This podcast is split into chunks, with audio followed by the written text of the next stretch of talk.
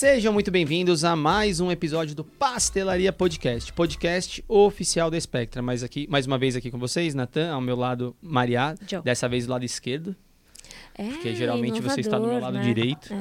É. É, acho que é digno de um desses episódios que a gente vai gravar aqui nesse novo ambiente. É, com certeza que vocês vocês estão vendo um, um novo formato, um novo ambiente. Vocês já estão sabendo disso. Quem acompanhou a gente aqui, se você voltar alguns episódios atrás, vocês vão saber o que está acontecendo, porque a gente veio visitar pessoas muito importantes aqui em Ribeirão Preto, né? É, a gente veio atrás, né, do povo bom. É, exatamente. Então que tá agora espalhado pelo Brasil inteiro. A gente já foi pra Brasília, né? é, tem que agora continuar. a gente veio pra Ribeirão, gente. Tô querendo ver alguma coisa de fazer praia, né? Na praia ninguém faz, né, Leandro? Pois é. Floripa, negócio assim, Tem que começar Nordeste. Nordeste. Não, Quem mas que- tem, tem, gente boa. Gente Olha, gente, atrás, aí, gente Leandro, vai vamos para. Natal, Leandro, vamos para Natal. Olha É. só.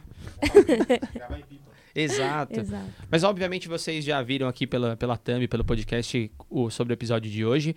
Mas no episódio de hoje a gente vai falar uma história bastante. é, como é que eu posso dizer? Inspiradora. Inspiradora, uma história bem bacana. Uma pessoa que. É, quando a gente montou, mais uma vez, eu sempre falo isso, vocês, não sei se vocês acompanharam em outros episódios, que a gente tinha o projeto de 10 episódios só. Já tô olhando aqui pra você, mas aí, aí ninguém apareceu, não- ninguém falou de você ainda aqui, ninguém sabe quem que é você. Né, não. Mas, no primeiro episódio, na primeira época, a gente ia gravar só 10 episódios. E aí o seu nome era um deles, e acho que até cheguei a falar com você e tudo mais. E aí a gente queria ter vindo aqui gravar antes, tudo mais, não sei o quê, mas não deu certo. Mas agora Dois anos, inclusive. estamos aqui, certo? Estamos Pra aqui. gravar com quem? Apresenta. Ai, ninguém menos do que minha amiga. É até emocionante aqui com esse episódio de hoje. É, Thaís Guarantini. Ai, acabou uma coisa. Coisa bateria. aqui. É. É. É, eu tenho que explicar quem é a Thaís, né? Porque ela é tanta coisa que a gente tentou resumir aqui o título dela, né? Mas ela é sócia fundadora da Liquinoflora e diretora de negócios e também uma grande incentivadora de um projeto muito legal que a gente vai falar um pouquinho, que é o Eborá. Tá, prazerzaço, é uma alegria imensa estar com você finalmente nessa mesa, assim. A gente, eu tenho um pouquinho da Thaís no meu dia a dia, menos do que eu gostaria, confesso. É É, verdade. mas a gente se conhece de outros carnavais. E a gente vai contar um pouquinho, acho, vida. né? É, exato, muito provavelmente, muito provavelmente. Então é uma alegria imensa conseguir ter um pedacinho de você aqui hoje com a gente. Ai, obrigada, obrigada. Eu tô super emocionada, porque eu amo vocês. assim, Ai, amiga maravilhosa. de paixão, de Também. paixão. Vocês Não. moram muito no meu coração. O Ah, prazer é todo nosso. Como eu amiga. falei, a gente queria ter feito esse episódio nos 10, inclusive, assim, no- nos 10 que a gente ia iniciar. Porque justamente a gente queria trazer pessoas que, para contar um pouco mais. No início, no início do projeto, era muito pra gente trazer referência, trazer insights das pessoas. É que foi tomando outra proporção e a coisa, as pessoas foram pedindo. Mas aí a gente queria trazer pessoas com experiência dentro da área da indústria, que vivenciou coisas em momentos diferentes, que a gente vai falar sobre isso aqui também sobre como é que tá o cenário, como é que era o cenário, empreender no Brasil numa época que nem existia isso, enfim. Então, puxa, a gente fica muito feliz que você aceitou o convite pra gente poder bater esse- fazer esse bate-papo. Mas antes da gente começar, um recadinho básico aqui pras pessoas. Galera, não se esqueçam. Se ins... Leandro, o que, que as pessoas têm que fazer, Leandro? inscrever no canal. Ah, inscrever no falei que canal. você ia ter que ter um microfone em breve pra poder fazer isso, vai. Lá no Spotify. Ah. assim, que No Spotify. Ah, então providencia um microfone. No Spotify tem que dar cinco estrelas. Exatamente, lá em cima, à esquerda, cinco estrelas. Segue a gente no Spotify, que é muito importante para avaliar, para aparecer na sua retrospectiva. Se apareceu, se o podcast do Pastelaria apareceu na sua retrospectiva, compartilhe e marca. Compartilha, é verdade, É verdade. gente. Marca a Spectra Soluções Científicas. Pior que já mandaram, eu vou preciso repostar isso daí. Já mandaram algumas. E se não apareceu, você tá fazendo errado. Faz aparecer, ouve mais. Ouve mais, tá ouvindo É. pouco. A cada 15 dias tem, tem uma maratona de dois anos pra você ouvir aí. Exatamente. E não se esquece de comentar, interagir com a gente lá, porque a gente ouve bastante o que vocês mandam pra gente trazer pessoas aqui, trazer conteúdos diferentes aqui pra vocês. É, não se esquece de se inscrever no canal do YouTube, principalmente, que motiva a gente e estimula a gente a continuar fazendo esse trabalho. Como vocês percebem, viajar, é sair de São Paulo, vir pra cá, ir pra Brasília, quem sabe Natal. Leva a gente pra Natal, né? né? Leva a gente pra Florianópolis. O México Então, tá querendo a gente o lá. México, o problema só é, é, gravar em putz, espanhol mesmo. Colômbia. é. Então, assim, ajuda a gente lá. E o segundo recadinho. Não, tem o primeiro ainda que vai no Apple Spotify. Se você é da Apple, você vai na Apple Podcast, nosso aplicativo, e dá cinco estrelas também pra gente. Cinco estrelas pra gente, pessoal. Não se esqueçam. E aproveitando também, os nossos colegas do Cromatografando têm ah, o guia de filtros de preparo de amostra. Se vocês têm interesse, é gratuito. É só acessar o link aqui embaixo e se inscrever. E além disso, eles também disponibilizaram os links dos cursos que eles eh, ministram, que eles criaram. É só acessar também aqui no link para vocês. Leandro vai colocar. Leandro, não esquece de colocar os acessos para eles aqui. Não, dessa vez não vai colocar? Ah, Ah, então tá, tá bom. bom. Muito bem. Vocês entenderam, né? É. Coloca o link aqui, vocês acessam lá, dá uma conferida. É muito legal. Se vocês querem é, trabalhar um pouco melhor, entender um pouco mais sobre cromatografia, sobre como resolver os problemas de vocês na prática do dia a dia dentro da indústria farmacêutica, acesse o link e aproveitem. Certo? Podemos começar? Certíssimo. Qual que é a Estou primeira pergunta do episódio? Ah, é a pergunta mais aguardada de todas. Essa que é. Geralmente essa é. as pessoas têm mais frio na barriga, por incrível que pareça. É, é a melhor pergunta do podcast, que é, tá, quem é você na barraca do pastel? Isso leva a muitas e muitas reflexões, né? Exato. Eu acho que tinha que ter, tinha que ter vindo É aqui. muito tinha que ter vindo profundo. aqui essa, nessa, nessa pergunta. Se tivesse vinho, eu ia Nossa Com Senhora. certeza. A gente ia ficar o podcast inteiro. inteiro só barraca navegando. do pastel. É verdade. Muito bom.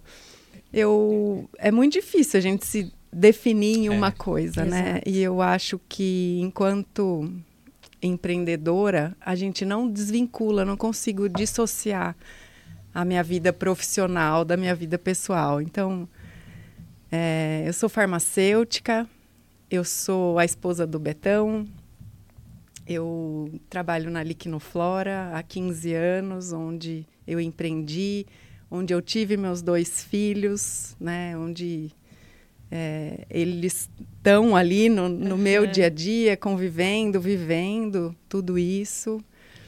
É, eu sou corredora, faz muito Exato. parte da E- minha e vida. é das boas, hein? Só pra Nossa dizer. senhora, pace com baixo, pace- 40. Putz. Nossa senhora. E é, é uma coisa que a gente traz para a vida, É né? verdade. Disciplina, né? Disciplina, é, você nunca, você não acorda assim, no uau, vou correr, É. né? Motivado o tempo inteiro. E acho que muito do trabalho é assim também. Você não está 100% motivado o tempo inteiro, mas é a disciplina. E aí você vai colher os frutos dos, dos seus treinos, seu- da sua disciplina. Então, Exato. não consigo dissociar tudo isso. Mas, enfim, farmacêutica, fiz mestrado em cosmetologia. Depois eu fui fazer doutorado em São Paulo, no Instituto de Química, né, da USP. Ah, ah, você é farmacêutica, você fez na USP Ribeirão. Fiz aqui. na USP Ah, Ribeirão. Legal. Na- E o mestrado fiz também a aqui. faculdade e o mestrado aqui. Não, já que a gente tá interrompendo, então. Você nasceu aqui em Ribeirão Não. mesmo? Não. Sou de Jundiaí. Ah, Sou de é? Jundiaí, Jundiaí, pertinho de São Paulo. É. Eu comecei... Eu queria vir para Ribeirão, né, porque Ah, fazia é, fazia o colegial lá e todo mundo, uau, morar em Ribeirão, morar em Ribeirão. E aí eu passei aqui, deu certo, vim pra cá. Eu lembro até minha mãe falava assim: "Ah, eu não tô triste que você vai mudar de casa. Eu, eu tô triste que você não vai mais voltar. Eu tenho certeza que você Olha, não já tava certa. mais. É Tadinha. E agora eu tô tentando trazer ela pra cá. e, e aí eu fiz.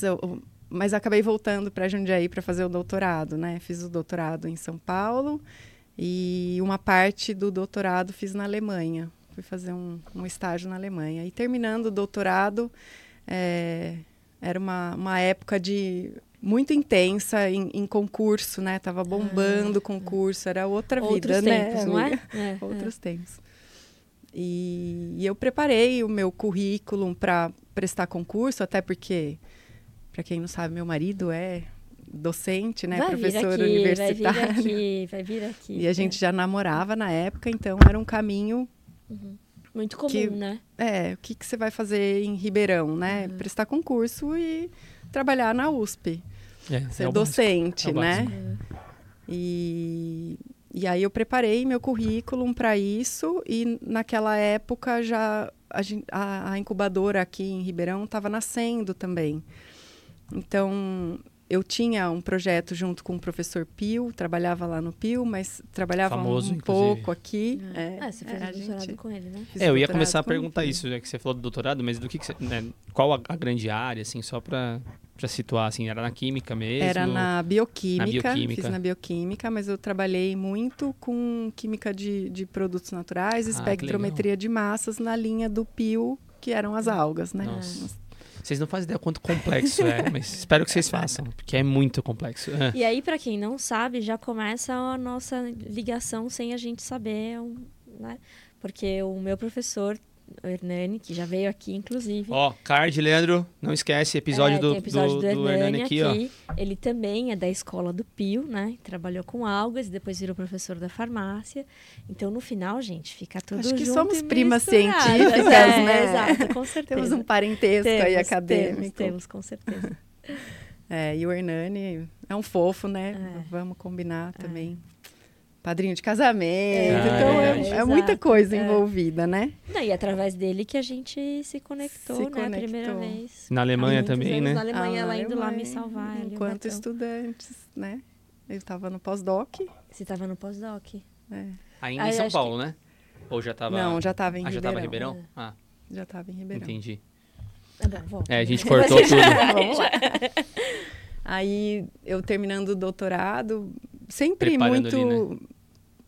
olhando para o científico, mas assim, quando eu saí de Jundiaí, a ideia era, vou voltar para cá e vou trabalhar, é, não sei se posso falar o nome. pode, ideia, pode falar. Quero trabalhar na, na Unilever ou na uhum. Natura, que era muito próximo uhum. e eu tinha muito uma vontade de ir para a área de cosméticos. Quem nunca? Então, Quem é. nunca queria trabalhar na Natura Nossa. quando se pois forma? É, pois é. Sonho. Né?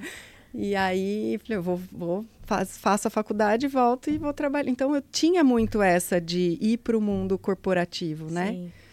Mas quando você chega dentro, você chega na universidade, já me envolvi com iniciação científica, não sabia o que era pesquisa.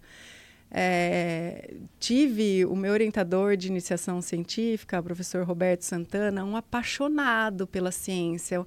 Ele, ele assim, contaminava as pessoas uhum. por essa paixão, né, pela ciência. E eu acabei sendo contaminada pela paixão pela ciência e no último ano da graduação comecei a namorar o Beto também, outro apaixonado, Sim. né? pela área científica, aí você fala, meu Deus, não sei nada, estou terminando a graduação, o que, que eu vou fazer agora, né? Nossa, eu não imagino como é conviver com essas pessoas, amiga, nossa. Até hoje, tá bom? É. Nossa senhora, para mim era muito difícil, porque eu sempre me achava cocô do Autocrítica, cavalo né? Lá. Nossa, e o povo bom, né? É. Excepcional, assim, a turma do Hernani, né? O Felipe, enfim, afins. E, e o Beto, nossa, Aí eu, qualquer papinho eu falava Tudo assim, cabeção, meu Deus, eu não vou né? conseguir. Combinar. Eu não vou conseguir. Aí eu falei, eu, levo, eu não vou conseguir, eu não vou conseguir isso aí não. Mas enfim. Então, é um grande incentivo no final, né? Porque você, Exato, você, você quer... tem um nível muito alto, né, para buscar. Você né? quer atingir é, aquilo, né? É, você é. fala, não, eu preciso me dedicar mais. É. Tudo bem. Uhum. Se for para que lado que seja que eu Exato. vá, eu preciso Exato. me dedicar mais, Exato. preciso de, de ter mais bagagem. Enfim, fui fazer o mestrado com a professora Patrícia aqui na Cosmeto, uma excelente pessoa também, né? Tive ótimas experiências com ela. E aí, para o do, doutorado, apareceu a chance de trabalhar com o Pio. E o Pio tinha um projeto junto com a Natura, na época, ah, era FAPESP Natura Campus. Ah, que legal. Falei, meu, é isso, é isso. É isso. Eu é vou as duas, as duas coisas. coisas. que eu mais quero, né? Uhum.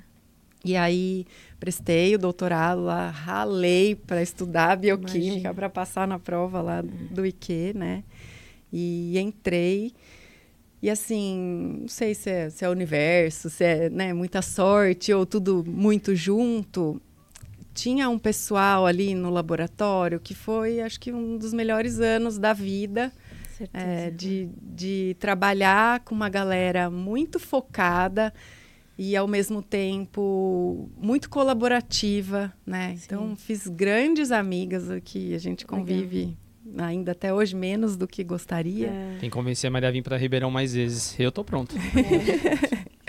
Mas essa, quem que estava nessa época, amiga? a, a Karina. Karina. É, a Karina, a gente precisa trazer a Karina que tá no ah, Fleury. a Karina né? tá no Fleury, uma, mora ah. no coração também, é, né? Ótimo. A Drica, a Van, a Vanessa está nos Estados Unidos, Legal. é professora Olha. lá. A Ângela também é dessa época. E o Hernani, né? É. Toda a galerinha do Hernani, Exato. todo mundo que a gente convivia ali, era, era, enfim, uma experiência muito boa. E eu sempre me conectava, eu lembro, eu e a Karina, a gente falava, vai, a gente fazia, tocava o nosso projeto, mas a gente colaborava muito. Era muito legal trabalhar uhum. no projeto dos outros. Falei, nossa, eu adoro meu projeto, mas é tão legal trabalhar. Em... E a gente, sabe, ia fazendo outras coisas, outras coisas. E, e sempre nessa de querer pegar microprojetos para finalizar e, uhum. né, e, e, tocar junto. Uhum. Então, um processo muito colaborativo. E essa experiência com a indústria porque nada nada a gente teve algumas reuniões, algumas tratativas, né, é, tentativas de transformar um pouco da pesquisa que a gente fazia ali em produto uhum. para transferência de tecnologia. Uh, ao mesmo tempo, eu também continuava com vínculo aqui em Ribeirão e não extraoficialmente o Beto né, não tinha sim, como sim, era meu como. co-orientador uhum. ali uhum. né uhum. mentor enfim e navegando ali no começo do Supera, que é a incubadora. Começou por volta, se eu não estou enganada, 2004, isso, por isso. ali, é. né? Episódio anterior, se vocês quiserem saber do Supera, aqui, ó. É. Vai. Isso. É, e eles também começando, também divulgando, falou, olha, gente, sabe o que é empreendedorismo, uhum. né? Então, mas nessa época, Nossa, você ainda tinha a mente época... de virar professora, por exemplo, de querer trabalhar dentro tinha, da universidade tinha, como todo. Tinha, ah, tá. tinha. Eu, me inscrevi em um concurso. Ah. Mandei ah. tudo, fiz Nossa, projeto, um trabalho, né? memorial. Né? Memorial dá um trabalho, tudo, tem gente que paga para isso ainda, Estudei. né? Estudei é. para prestar o concurso. Preparar era... as aulas todas, aquela sofrimento. Exatamente. Ansiedade era para professor na bioquímica na faculdade de medicina aqui. Uau. E assim, umas, sei lá, acho que umas duas semanas antes eu falei, ah, não eu acho que não é isso que eu quero ainda. uhum. né? E, e, tinha essa ideia do, do empreendedorismo.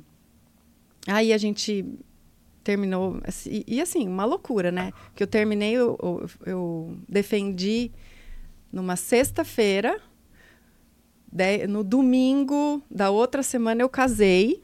Meu Deus, nossa. Foi tudo loucura. assim. E, e, logo em seguida a gente já abriu, começou com a Liquinoflora. Nossa. Foi assim. Nossa, Por loucura. isso que não tem como não dissociar uma é, coisa da exato, outra, né? Exato, tá tudo muito exato. ali.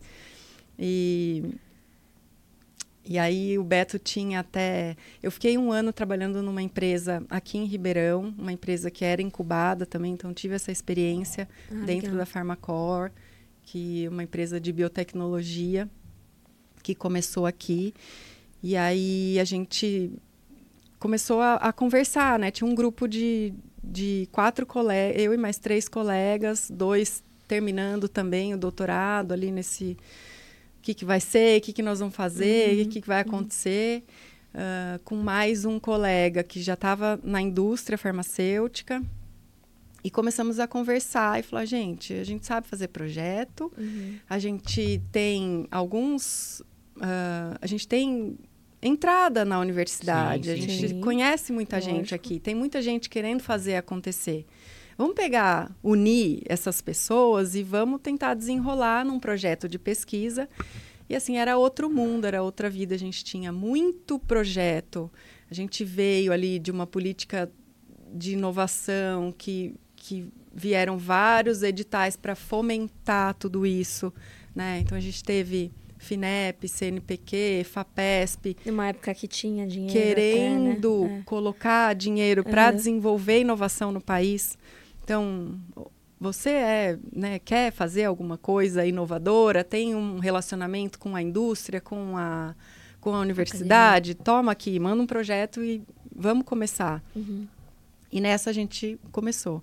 Entramos no, no, Supera, no hotel de projetos, então submetemos lá um, um projeto mesmo. Uhum. Começamos uma etapa de pré-incubação, que eles chamavam. Uhum. E aí ganhamos um projeto da FINEP, um projeto, legal. assim, muito legal, grande. E falamos para o Superó, agora a gente tem dinheiro, a gente uhum. precisa de espaço para fazer acontecer, né? Mas a ideia era desenvolver uh, matérias-primas de origem vegetal para transferir as tecnologias para as indústrias. Uhum. A gente sem, já nasceu com o pensamento de vamos desenvolver tecnologia e vamos prestar serviço Vamos, vamos fazer essas duas Uhum. frentes. Já era muito a nossa ideia desde o começo, Uhum. né?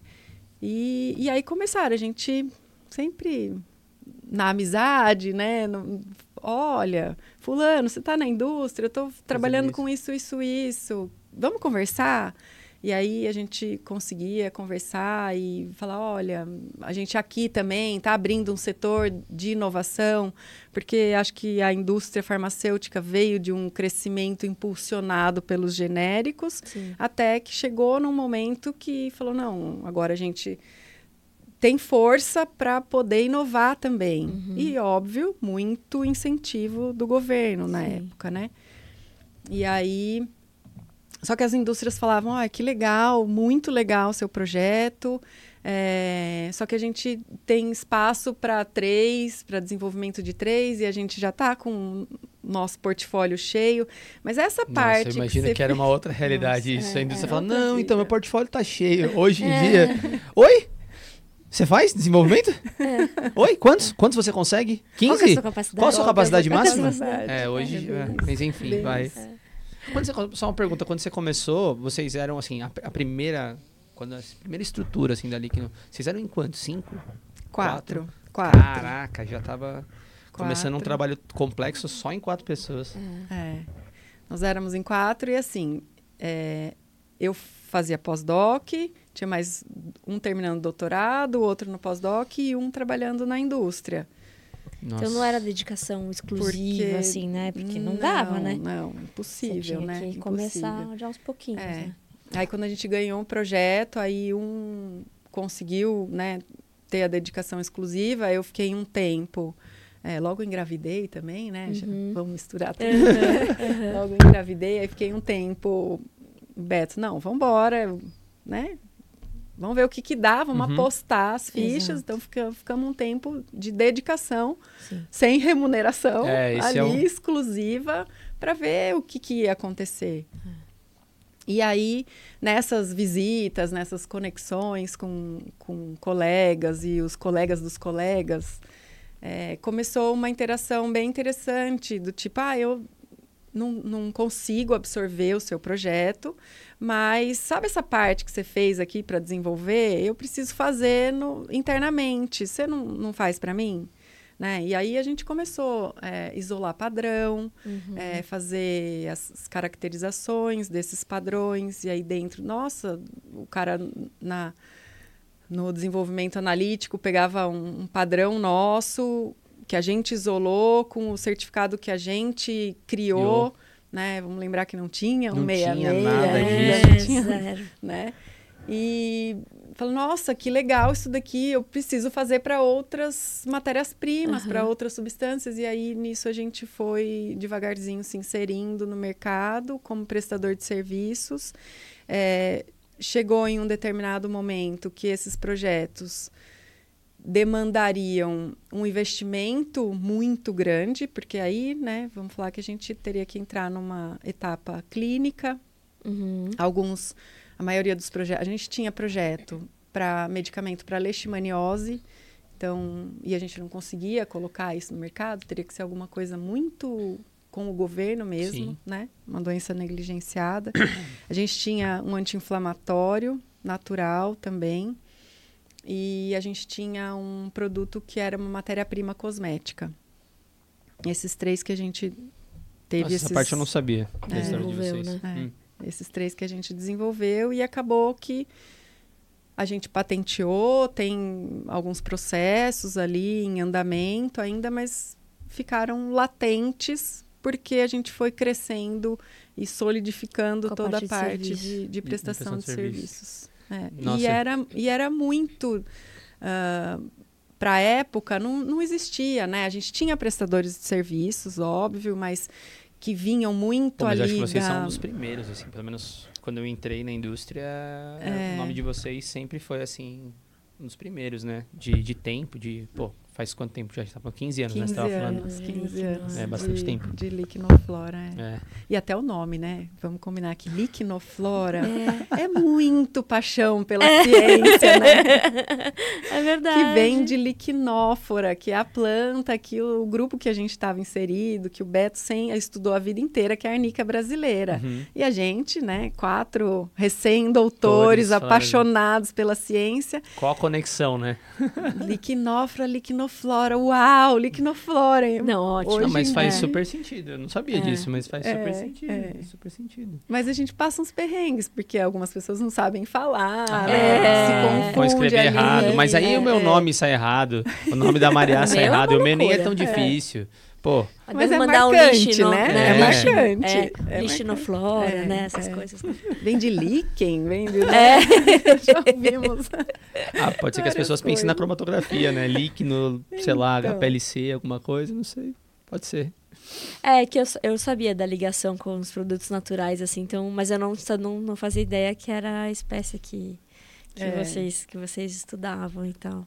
Vem, vem, vem dessa paixão aí pela ciência, né? E, e a gente começou a empresa nesse, nesse cenário e foi transformando. E assim, olhando para trás, né? A gente, meu, se, se não, acho que é o contexto todo, né? É toda essa esse incentivo às startups que a gente via ali naquele começo, que também ah, provocou o nascimento de parques tecnológicos, como Exato. Supera, Uhum. dos centros de inovação dentro da universidade. Não tinha isso, Uhum. né? Não, não tinha. A gente conversava diretamente com os docentes. é, e aí a gente sofria muito preconceito dos dois lados, porque Imagina. É, você não é um nem outro, você não né? é mundo, você não é Acadêmico, cientista, é. o mundo acadêmico não te reconhece e a indústria também não te reconhece.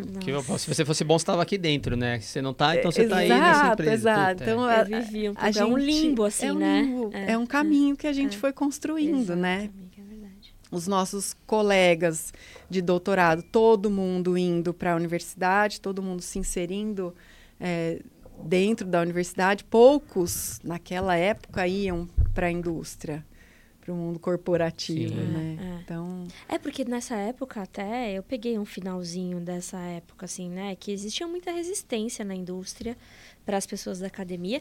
E por sua vez a academia também era muito resistente à indústria, né? muito, Assim, não tinha tantas parcerias assim, era um negócio meio meio difícil assim de interagir, né? É, os poucos docentes aí que, que se arriscavam, eles eram muito, É, massacrados depois lá massacrados, dentro de casa, né? né? eram- É. Usava-se até ah, é prostituição da É, ciência lá, e vamos combinar que estamos todo mundo junto no mesmo barco Exato. para transformar de alguma maneira, né? A gente Exato. É, só vai transformar isso daqui com inovação, com um produto tecnológico. E junto, não é? Eu acho junto. que eu acho que apesar da, da nossa indústria, né, tentar e, e ter uma grande vontade, pelo que eu percebo, de inovar, ela precisa ainda fazer bastante coisa, né? Só que a universidade faz isso, né? As pesquisas que estão dentro da universidade, elas, elas são muito mais inovadoras do que qualquer uma que as indústrias nacionais possam fazer, né? Então é uma união perfeita de alguém É. que já está estudando algo e aí você falou, por exemplo, ah, a gente fez até aqui e não conseguiu evoluir porque precisava de estudo clínico. Então, é essa hora que a indústria tem que entrar, né? Porque até ela tem ex- expertise, inclusive, e ela tem o dinheiro para financiar aquilo, né? Mas aí é uma dor de barriga, porque o genérico é tão fácil de fazer, não é? Você copia, cola, né? faz uma bioequivalência ali, às vezes faz um, É. agora os, uma... é, como é que é? Não sei o que você quer dizer, não sei o que você quer falar. Não, tem várias alternativas à bioequivalência, né? É. Agora, enfim, A bioisenção? A bioisenção, Ah, exato, tá. obrigada. Tava aqui na cabeça. E aí, então fica é mais rápido, né? Porque a inovação ela demora. Demora e É, vamos demora. E, e a gente estava também numa área muito específica. Não é todo mundo que encara trabalhar com fitoterápico, Exato, né? Não é exato. toda a indústria que trabalha com fitoterápico. É, tem ainda muito a se caminhar, porque a gente está falando aí até de preconceito médico, Uhum. de produtos também que não entregam qualidade. Então é Exato. uma um mundo a se transformar ainda. Exato. Mas olha, Exato. olha que interessante, assim, a gente teve episódio com o pessoal da Biominas é, aqui gravando, e eles também é, interpretaram que hoje, atualmente, o grande, o grande gap é na transferência de tecnologia. Assim, resumindo, o card aqui do Leandro, né, se vai colocar o card aqui do episódio, mas resumindo, é nas fases específicas do desenvolvimento de projeto no Brasil, ainda hoje o grande gap é a transferência de tecnologia para grande escala, é a tecnologia ali que, assim, a gente performa bem no início na ideia e depois que o produto está lá feito bonitão, que é a parte de genérico, todo mundo consegue fazer e tal. Mas aquele salto ali de transferir uma ideia nova para um projeto que a indústria compre no sentido de produção ou saber fazer o projeto, ainda é o gap do É. Brasil e eu imagino que você já teve passado isso lá em 2004, que é o que a gente está falando aqui, Você 2005, sabe. 2006. Você sabe que é, nesse, nesse mesmo contexto, a gente passou aí os, os primeiros anos de no, né, acho que uns cinco, seis primeiros anos nesses desenvolvimentos de, de produtos. E aí a gente estava muito inserida nessas discussões junto com, com a academia, junto com ah, a indústria, com os órgãos. Participava de um monte de evento em Brasília e tudo mais. Né? Aí a hora que a gente, aos poucos, ficou só com a parte de serviços. Isso, a nossa participação também diminuiu. E agora eu voltei num evento na USP em São Paulo, da reitoria, e tinha lá representante do FINEP, CNPq, FAPESP. Gente, discutindo a mesma É. coisa que a gente discutia há É. 15 anos atrás. É Loucura, triste, né? né? Loucura. Como triste. transformar, como transferir a tecnologia da É. universidade para dentro das indústrias, né? Como, como, qual é o passo? E, enfim, mas são ciclos. É, não, eu acho impressionante. Assim, eu, eu também não, eu não tenho a resposta, né? Se eu tivesse, eu não estava aqui gravando podcast, provavelmente. Mas é muito legal, é muito interessante ver que são ciclos, os problemas. E, e a gente tem que se transformar em relação a eles, no sentido não necessariamente É. da gente fazer, mas é o que vocês fizeram. Eu ia até perguntar como é que foi na cabeça de vocês, porque vocês tinham produto, cientistas, pesquisa, querer fazer aquela coisa acontecer, e aí vocês verem a prestação de serviço, entre aspas, dando mais certo, e era o que vocês precisavam para solidificar. A gente já passou por isso também, tá? Só para dizer. É, E aí você tem que abrir mão, de certa forma, porque não. Quer dizer, vocês até fizeram as patentes. Mas é isso, vocês pensaram em solidificar. Como é que foi, talvez, esse mindset de, putz, vou ter que deixar um projeto que eu gosto, que, putz, tinha tudo a ver com até com o início da Liquinoflora, É. para ir focar em prestar serviço e falar, meu, beleza, a gente entendeu que o que dá certo é isso aqui. Como é que foi para vocês, assim, na época? Então, hoje eu consigo diferenciar isso, mas na época, né, o, o projeto foi indo aos poucos, é, diminuindo a velocidade gradativamente, não foi uma coisa abrupta, agora Uhum, vamos parar com isso, né? Foi natural, teve- né? Foi foi orgânico, natural. assim, a coisa. E no início, as nossas prestações de serviços eram muito em P&D para as indústrias. Então, Uhum. aquela história, né? No doutorado, eu tinha meus projetos, eu adorava Hum, trabalhar no projeto outros, dos outros. é. Uhum. E acabou sendo isso também. Então, a gente tinha muita interação com o P&D. é, Começamos ali na- com o Axê, posso falar? Pode, pode, pode. Aqui não tem, não tem, gente não tem rabo preso com ninguém, não. Pode falar, à Super. vontade. Tinha um, um- o P&D do Axê, trabalhando com desenvolvimento de fitoterápico. De fito, muito, E a gente forte. É, tem tudo a pegou ver, né? lá É. no começo, É. assim. Então, são projetos que a gente tem muito orgulho, que agora É. eles estão, né? Voando, com- né?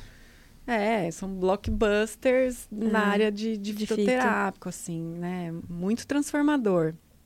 E a gente pegou desde o início esse projeto, fazendo partes ah, bem específicas, assim, e, e, de certa forma, interagindo ali com eles. Uhum. Também, na mesma situação com outras indústrias, a Eurofarma, né? Várias outras indústrias Uhum. também nessa parte. Algumas deixaram de lado esses projetos, outros a gente vê acontecer. Mas foi isso, foi a gente começou a se inserir dentro do P&D. Então era muito ainda pesquisa. Uhum. muito o que a gente fazia para os nossos desenvolvimentos. Uhum. E aí, com isso, a gente começou a montar um parque analítico também e começaram várias outras discussões, necessidades dentro da, da Anvisa, a gente se inserindo, né, Mária? Uhum. Acho que é aí que a gente se reconectou de novo. É, toda a parte, o início dos estudos de degradação Exato. forçada, Exato. era muito P&D, É total. né? É. A gente é, desenvolveu muito na, no sangue, no suor, no Sim. começo. Hoje a gente tem tudo mais parametrizado, mas era muito. Então, aí devagarzinho a gente foi colocando as coisas mais em caixinhas, eu acho. E, e vai um tempo, né? Pra você também colocar essas coisas em caixinhas, estruturar. Ah, até hoje, né? Às vezes a caixinha abre, depois a gente É. pega a caixinha, Não, aí chuta é a caixinha, traz a caixinha de volta. É porque o mundo vai mudando tanto, você vai vendo, vocês vivenciaram, presumo, né? Uma diferença, uma, uma mudança muito grande da própria indústria, do próprio setor da indústria, É. né? E aí é a habilidade que você tem que ir se desenvolvendo e se adaptando, que é isso, né? Vocês colocarem isso aqui de lado, isso aqui, não, agora eu vou fazer isso aqui. E é muito louco, porque aí eu vou entrar na, na minha pergunta para vocês. Vocês eram pesquisadores de faculdade, de universidade. E aí cair no mundo do empreendedorismo, que nem era empreendedorismo, provavelmente, né? Porque É, vocês nem devia ter não esse devia nome. ter esse termo já? aí, vocês estavam só assim sobrevivendo, sei lá, não, precisa trabalhar e tudo mais. É, como é que foi assim? É, Foi só foi aquela tipo tentativa e erro ou não sei, vocês tinham umas experiências que ajudavam, tinham muitos mentores que conseguiam falar, não, vai por aqui que aqui é um corte de caminho ou não? Como que Ah, nada É, na- na- na raça? é, é nos tombos, né? É. Mas é, a gente no Supera teve muita, muita, muita disponibilidade de informação e consultoria, né? A gente, acho que o Saulo, Uhum. Tá aqui, Vocês- ó, episódio anterior, volta lá, gente, vocês vão conhecer o Saulo. É. ele é uma graça, assim, ele, a gente entrou, ele era estagiário lá, lá do Supera, então a gente tem uma interação com eles muito grande, muito boa, muito próxima. E todos da administração e a Exato. gente, meu, o que, que a gente era? Um grupo de Exato. pesquisa. Um grupo de pesquisa. E como que Um você gosto de gente com transforma- vontade de fazer, mas assim, a gente nem é formado para ter essa, Não. essa base administrativa, né? Zero, né? É tudo no feeling, até o momento que você fala, opa, Precisa organizar isso aqui, né? É, aí eu, eu fiz um MBA em gestão administrativa, a Elaine, que é minha sócia também, fez em gestão financeira e a Fer em gestão de projetos. Nossa, é bom que vocês estão em três, aí cada um vai gente- pegando um braço ao mesmo tempo, vai É, empurrando. porque tem que ter, né? E a gente gosta de estudar no final das É, contas. é, no final. É.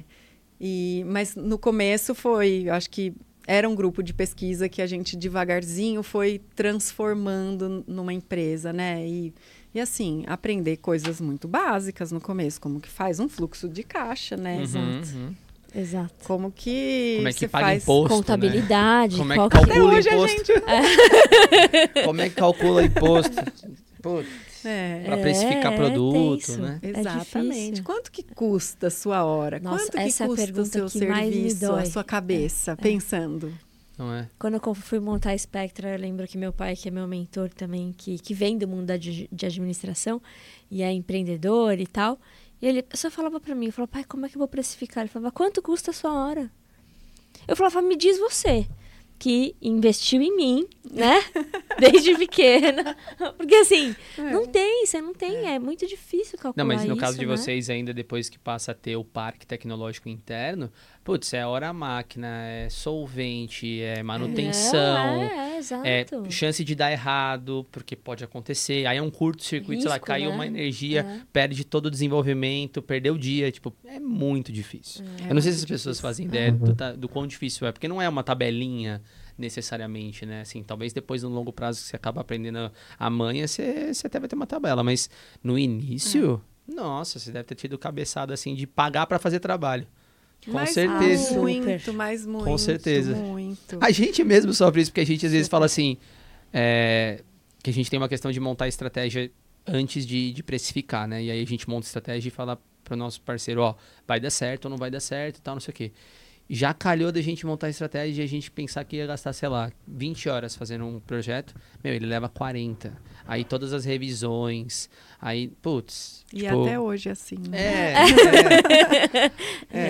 É. Falar Mas é que porque- a parte analítica É, dá umas a gente- rasteiras de vez em é, quando. É, e a gente se compromete com a entrega Exato, no final das exato. contas, né? Você quer ver o, o problema resolvido. A É gente quer chegar até o fim, né? Eu, eu acho que isso é um equilíbrio que até hoje a gente está procurando chegar. E eu não sei se a gente vai ter a resposta. Uhum. Porque é isso mesmo, você monta uma estratégia, óbvio, a experiência, a maturidade te traz muito mais assertividade, Uhum.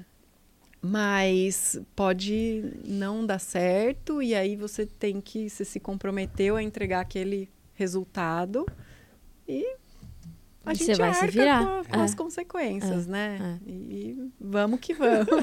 Não, mas é uma jornada que é aprender com, com fazendo, né? é. Aprendendo mão na massa. Imagino que para vocês deve ter sido, puxa, mais uma vez, pesso- grupo de pesquisador que tá se aventurando, só que deu certo, né? Não, e é muito legal saber de toda a estrutura de apoio que vocês tinham do Supera, né? Porque é, às vezes as, as pessoas vão e fazem sem, sem essa estrutura também, né? E aí, por mais difícil que seja, fica acho que talvez mais difícil, né? É, quebra quebra a cabeça muito É, mais, é, né? Eu é. acho que toda essa esse respaldo, né, essa construção, acho que isso fortaleceu os alicerces, Exato. fortaleceram os alicerces que a gente construiu para que a LIC não fosse sólida aí, né? E sempre muito pé no chão, assim, sempre muito um passo de cada vez, Uhum. então devagarzinho, primeiro o HPLC que a gente comprou usado, Uhum, né, com muito uhum. custo, é, toda a parte Aquele frio na de- barriga, eu imagino também, de falar, nossa, preciso Comprei, agora mas e pagar agora como isso é que eu mantenho? agora? Como é que eu mantenho? É, Quebrou um exatamente. injetor, e agora? O forno, meu Deus, o É. que eu faço? É. É, E frio assim, na barriga. cuida. É que na universidade a gente também cuidava como se fosse, É. né? Isso Nosso. é uma diferença importante. né? É. Então acho que a gente transmite isso para todo mundo Exato. ali, né? Também. Então a gente tem um cuidado, um carinho, uma porque a gente sabe exatamente o, que, Quanto que custa? custa estar É, ali. Exato. E tem todas as certificações, qualificações, calibrações e É. Outro, outro lado da dor de cabeça. É, isso é uma coisa bem diferente da indústria, porque lá eles tocam, né? E não estão nem muito preocupados ali com a coisa, É. né? Eu lembro quando eu entrei que eu vi aquela quantidade de coluna, imagina, a gente tinha cinco. A vida inteira. É. O Hernani teve cinco colunas. se vira. E elas funcionavam, entendeu? Desenvolve nesse Desenvolve, você tem essas cinco tem. opções, querida, né? É. E, era, e, e elas eram ótimas. A gente usava no Massas, usava em HPLC o DAD, enfim. E sempre muito É. limpas, sempre muito cuidado, assim. E elas vão que vão, né? Aí chega na indústria, os caras ro- rodam um lote, joga fora e outro lote E é joga sem fim, fora. né, Mar? Sem, sem fim, fim. um negócio. fim. Ah, você tem um banco de colunas? Tem. Tenho, é gigante. É, Mas, meu, não consigo É. contemplar tudo. É, sem fim. É, É. Porque vai melhorando a tecnologia, Exato, vai exato. diferenciando, né? É. Mas a gente tem um cuidado que vem de casa, até porque a universidade É. não tem dinheiro para Não, ficar você tá maluco. Se você, mantendo essas. você não tem um armário e né? gaveta É. de coluna a rodo. Você tem que. Você Não, vai e usar a mesma para a várias estrutura coisas. É, É. Se, se seu equipamento quebrou, você acabou a sua pesquisa. Não sei Exato, quando exato. ele vai consertar. E aí você tem que procurar algum parceiro que colabore, algum professor que tenha paciência, né? Então é, muito difícil, né? E É. a gente se entrega, né, para aquilo, eu acho que. Exato, exato. E, e só, só uma curiosidade, amiga. Então vocês entraram no, no Supera, vocês passaram por processo de pré-incubação e incubaram. Isso. Aí vocês incubaram e ficaram lá. Ficamos lá de 2008 até 2012. Tá. O Supera não era onde ele é hoje, né? Hoje ele é um, um condomínio de inovação. Ele era um anexo à garagem dos ônibus a- aqui da Olha. USP. Aham. Nossa. Era um corredor com várias salas. É, depois eles conseguiram um espaço dentro do Hemocentro. Depois tinha um espaço também na cidade. A gente ficava lá nesse primeiro prédio. É, e a gente tinha, tinha uma sala de reunião que era coletiva para todo mundo, uma recepção e, e, as salinhas com as empresas. A gente já ocupava duas salas ali. Legal. E a gente já estava com essa prestação de serviço com a indústria farmacêutica. E aí eles, ah, a gente precisa ir auditar vocês. Eu falei, Nossa, como que a gente vai receber? vamos vamos É. no café? E agora, né? Pode ser no shopping, a Pode gente ser no um shopping, café. no café. E a gente falou, não, vamos dar um passo, então. E a gente reformou a, a casa, uma casa que era que é né, da família da, do marido da Elaine. A gente transformou. É, foi, aí que eu fui visitar vocês aí Foi. nessa época. A gente transformou a casa num laboratório. Nossa, e era assim, verdade. Foi é muito, surreal, foi né? muito surreal. Eu lembro É. disso. surreal. A É. gente de fato transforma, você olhava, né, por fora assim, era uma casa, você entrava, era totalmente um laboratório e, Não, os geradores lá de fora, eu lembro. Tipo, É. meu, uns geradores Na absurdos. piscina, de tinha uma piscina, não tinha É. que vocês... colocamos um container É, em cima. exato. Mas aí já tava ficando muito grande. Eu lembro que ela É. falou assim, ó, a gente tá precisando de espaço, precisando de espaço. Mas imagina, gente, uma casa. Aí dentro de uma casa bota container pra ter mais espaço. É, Foi, Era foi bem muito grande, eu lembro doido. disso. Quer dizer, não era tão grande, porque vocês já estavam grandes, mas era muito legal de ver uma casa. Putz, É. E como vai, né? Faz acontecer, assim, eu acho que Vai, você vai. dá um jeito, né? imagina gente- abrir sua sala e ter um HPLC. Era tipo isso, eu lembro. Na sala, exatamente. a gente chegou a comprar o terreno atrás, lá da, da casa. É, e aí a gente ficou nessa, né? Ai, constrói atrás, mas vai ser Um puxadinho, Um puxadinho. né? E aí a gente falou, não, acho que não faz sentido e, e começamos a um- ter um movimento para buscar um terreno para a gente construir, uma, Uhum. dar um próximo passo de líquido, Nossa, né? isso é um passo gigantesco, né? É, e aí a gente começou a olhar terrenos na cidade e assim as pessoas não sabem. É muito difícil a gente explicar para a prefeitura o que a gente faz. Uhum. né? A gente é um laboratório químico. é, a gente também tem, tem que ter licença da CETESB porque a gente tem ah, Os resíduos, né? uma produção de padrão É, também, de né? padrão. Ah. fornecimento de padrão que a gente isola de Uhum. de produtos naturais, ainda trabalhamos com isso. Então, só que você vai fornecer, o seu produto final é 50 miligramas, Uhum. né? É uma coisa assim, aí a prefeitura entende que nossa, vai produzir, é uma indústria química. É, não, Meu não, querida, não, produto. por favor, Nada, né? né? É isso. Me ajuda. né? E muito Uhum. difícil a gente ah, conseguir licença de funcionamento. Então, a gente estava buscando, a gente deu uma olhada em vários terrenos. é, e nesse, nessa mesma época, o Supera lançou o edital que já estava previsto, né? Porque eles ficam sediados dentro do campo, é um anexo ao campus da USP. E é um terreno enorme, assim, que então estava previsto já a pavimentação e acho, se eu não me engano, quase 130 lotes para empresas Uhum. que vão poder construir ali. E eles lançaram o primeiro edital. E a gente, e aí, vamos, vamos voltar para o Supera. A gente se mantinha, se manteve por muito tempo associado ao Supera. Uhum. Então tinha esse relacionamento.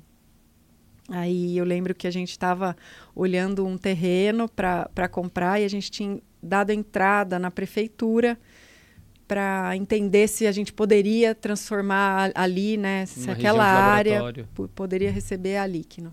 A gente tinha acabado de submeter e a gente, ai, vamos, mas e o terreno? Eu falei assim, gente, joga pro universo, vamos ver o que vai rolar. Deixa lá submetido na prefeitura, vamos submeter o processo para o Supera, vamos ver o que vai acontecer.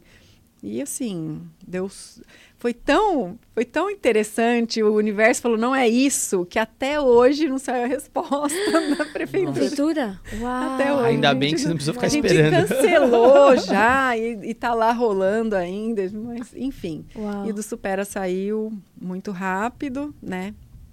E a gente começou a construir lá dentro do Parque Tecnológico e nós somos a primeira empresa Exato. a construir e a estar dentro desse condomínio de inovação. Que legal. Nossa, e tá bonito É demais lá. A gente foi, inclusive. a gente E, ó, foi. Leandro, recebemos até convite pra ir lá gravar Por depois. favor. É. Vamos mostrar lá porque tá, é bem bonito realmente. É. É coisa de primeiro mundo, tá? Só pra dizer, tipo, é impressionante. Não, e é muito orgulho, assim, né? Eu acho É. que até pro próprio Supera, né? Que incubou, pré-incubou, incubou, aí vocês saem e aí volta numa estrutura maravilhosa, do jeitinho que vocês desenharam, né? É muito, é. muito emocionante. No dia da inauguração eu fiquei muito emocionada, assim, porque ah, eu me sinto um pouco parte, assim, Ajudou, né? Muito, A gente muito. trabalhou bastante no Achei, graças a Deus tinha ali no Flora para salvar Resolveu nossas problemas, né? lá. É. Nossa senhora. Então, ah, não sei, a gente acompanhou muito, né, dessa, dessa, dessa jornada. E a hora que você chega naquela imensidão, É com aquela quantidade de gente que hoje trabalha É. lá, assim, sabe? E de tanta oportunidade, porque também o pessoal que sai da academia tem uma boa entrada. É, eu ia, lá, falar né? pra, eu ia Sempre perguntar uma- isso pra vocês. Como é que, depois que vocês amadureceram, e aí nessa história toda da, Licno, como é que foi a interação com a academia? Porque eu vejo vocês hoje recebendo um monte de professores, vocês É, publicam lá no muito. LinkedIn, então Exato. me parece que os professores também querem vir, querem conhecer, querem se aproximar. É, Você acha que quebrou um pouco daquele paradigma inicial que a gente mencionou aqui de a gente está no limbo, tanto para a indústria quanto para a academia? Você acha que hoje já está diferente? Mas mais porque vocês amadureceram ou porque talvez outros olhos agora existem, porque pandemia, mudou coisas? O que, que vocês acham? É, Assim, né? Saí- saímos da academia, mas a academia nunca Não saiu sai. da gente, né? A gente o tempo inteiro interagiu, óbvio. Hoje o que eu vejo é que a abertura é muito maior. Antigamente tinha abertura também, a gente tinha muita abertura na academia, mas era muito localizada, muito alguns pontos focais ali. Hoje não, hoje é, é uma abertura muito grande, uma interação, as pessoas de fato interagindo e, e querendo né, fazer acontecer, e, enfim. Mas eu sempre fiquei muito inserida na academia. É, eu dava, ainda dou, né? Participo de eventos, de palestras, em cursos de pós-graduação, cursos de graduação, sempre falando muito. É, no começo era o que é empreendedorismo, né? Aham. Ia para farmácia, gente, vocês acham que né, empreender na farmácia não é só abrir uma farmácia de manipulação, Tem isso existe também. um mundo. Tem isso também. Exato. Né? Na minha época, a gente formei em 2001. Empreender, para mim, né, na, naquela época era isso. É. E não. Então, e hoje as pessoas têm muito mais acesso à informação e tudo mais. Mas eu sempre estava, a gente sempre estava muito inserida na academia com essas palestras, com essas conversas. É, óbvio, muitas vezes era massacrado, É, né? imagino. era olhares tortos, porque não tinha um entendimento do que a gente fazia de fato, de que era ciência, que é ciência. É, eu ia perguntar, sabe, agora que você falou sobre isso, a gente, a é. gente passa um pouco por isso, porque as pessoas nos olham, de certa forma, um pouco como, ah, são consultores. Tipo, é. como se a gente tivesse, como se a gente fosse um, em alguns casos, claro, é, ah, uma peça da indústria. Tipo, a gente é uma peça da indústria, a gente não é... A gente não tem uma empresa, sabe? Você não aprendeu esses outros skills que você acabou de falar, que tem que fazer curso, tem que fazer MBA e tudo mais. E aí é isso, que você não é cientista, porque é, você não está nem na academia e nem na indústria. Então, enfim, eu imagino que é um pouco frustrante, realmente, assim, pelo menos pra gente. Agora a gente já tá melhor nisso aí, mas no começo era dolorido. É, era dolorido. Hoje em dia eu acho que é um cenário bem diferente. E assim, a gente sempre teve uma, uma equipe de amigos, parceiros, colegas que sempre incentivaram muito, sabe? Tem alguns, por exemplo, a professora Vanderlan, Sim. ela faz muito parte da nossa jornada. Ela É, é, e tem totalmente a ver com vocês, porque ela é no, do Noob, né? totalmente Tem totalmente a ver isso. com vocês, porque ela também faz produto natural, vocês originaram Exato. disso. Mas mais do que isso, né? Ela, ela é uma mulher muito inspiradora. Ela, ela traz muito isso. Ela, ela eleva as pessoas que estão perto dela que estão querendo crescer, né? Então, ela sempre me chamava para eventos, sempre colocava a gente em rodas de discussão. Então, não só ela, vários outros docentes. E aí agora a gente começou a receber muita gente porque o nosso laboratório ganhou visibilidade Sim. ali dentro do Supera. Uhum. E é muito legal abrir as portas, é muito legal. O pessoal fica, uhum. fala, nossa, não sabia que isso, é, é isso existia aqui em Ribeirão, né? A gente teve aqui o congresso, o CIFARP, CIFARP o Congresso é Internacional. E veio muita gente conhecer. Foi ah, muito legal. legal. Muito legal. Inclusive, ó, fica a dica se vocês, alunos da graduação que nos assistem, ou até da pós, se vocês nunca ouviram falar no CIFARP, vocês estão perdendo, porque é um dos maiores congressos do Brasil, assim, sim, do, da nossa sim. área de farmácia, assim. Eu lembro que na graduação eu vinha para cá para isso, para poder participar, porque é bem bacana. Bem bacana. E é um baita case de sucesso, né? Eu acho que, inclusive, talvez para vocês seja muito orgulho voltar e falar, ó, oh, a gente deu certo, estamos aqui de volta e consolidando tudo isso. É. E isso precisa ser mostrado, né? Porque é, é dar margem e abertura para mostrar que a pesquisa a academia junto, né, o incentivo do governo, é, depois quando você falando, né, dos projetos iniciais que vocês tiveram, poxa, Gente, às vezes tem pessoas aí que ficam julgando, né, o quanto se investe, que o governo investe, isso não volta. Poxa, lógico que volta. Eu né? tenho essa conta, viu? Ó, oh, tá vendo? É, a gente faz essa ó conta. Os números, ó os números. Eu lembro quando, quando, eu, quando eu defendi que lá no meu, nas minhas dedicatórias de agradecimento, eu agradecia o investimento que me foi feito é. em bolsas e tal. E hoje, poxa, a gente tem uma empresa, emprega 20 pessoas e faz a, tudo isso acontecer, contribui com a parte da segurança dos diretos que diretos, diretos que a gente pagou já não, é? não já passou assim, já já paguei essa conta é. faz no meu primeiro ano né Exatamente. então é, poxa, tanto acho que, que, faz sentido, faz né? sentido investir, que é gente. só que é, só que é inovação, inovação demora, é. né? Então assim é preciso o incentivo, é preciso de fato o investimento e, e colhe. E assim como todo o investimento de risco, tem alguns que vão dar certo e tem outros que não vão dar certo. Né? Então a gente vive isso também todos os dias dentro da empresa. É, é. Os projetos que você faz, alguns dão certo, alguns não, e aí você faz dar certo e, e, e paga para poder entregar. E é assim que acontece, né? Enfim, só esse desabafo. Porque eu acho que Mas ali é. que não é uma exemplificação de muitas coisas, né? Eu acho que é um exemplo é, para muitas, é, para essa interação academia, que é muito difícil, indústria e, o, e a prestação de serviço, né? Que às vezes é negligenciada, todo mundo acha uhum. que não uhum. se faz pesquisa. Pô, a gente faz todo dia, né? Cada dia é um problema é. novo para resolver. Ah, vocês resolvem doutorado a cada dois, é. três meses. É, As sabe? pessoas não sabem, mas é isso. Resolve um doutorado é ali a cada três isso. meses. É muito isso. É, se vocês fossem publicar, imagina, né? Tudo que se faz, se pudesse, né? Se fosse. Tava, tava com um currículo aí. Não é?